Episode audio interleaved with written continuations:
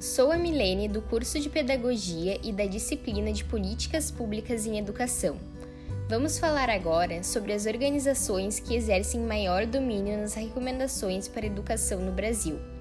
Podemos destacar a Organização das Nações Unidas para a Educação, Unesco, o Fundo das Nações Unidas para a Infância, Unicef, o Programa das Nações Unidas para o Desenvolvimento, PNUD, o Banco Mundial, como também a Organização das Nações Unidas. Estes organismos são de grande importância na criação de políticas públicas voltadas à educação. Podemos destacar alguns acontecimentos que influenciaram o Brasil nas leis da educação, seguindo com os objetivos que foram acordados nas seguintes conferências e fóruns.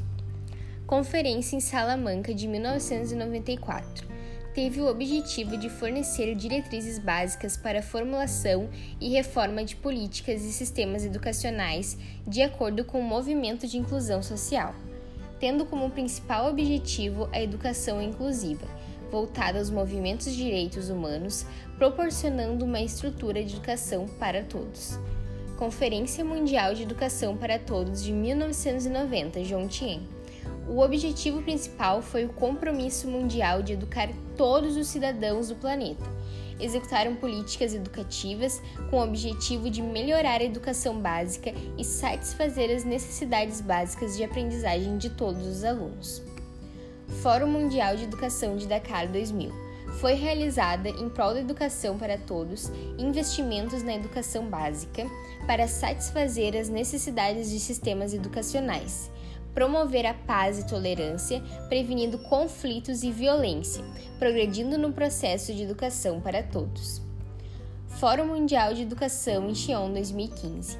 Objetivos de educação inclusiva, igualitária e de qualidade e aprendizagem para todos, promovendo o desenvolvimento dos objetivos com base nos direitos humanos. Logo, os organismos internacionais promovem diversas conferências e fóruns que contribuem para o surgimento de novas políticas públicas para a educação no Brasil, produzindo metas na melhoria da educação, na formação de professores, na infraestrutura das escolas, na participação da comunidade, contribuindo também para as leis de obrigatoriedade da educação, universalizando a educação básica. Então, por hoje é isso, muito obrigada e até logo!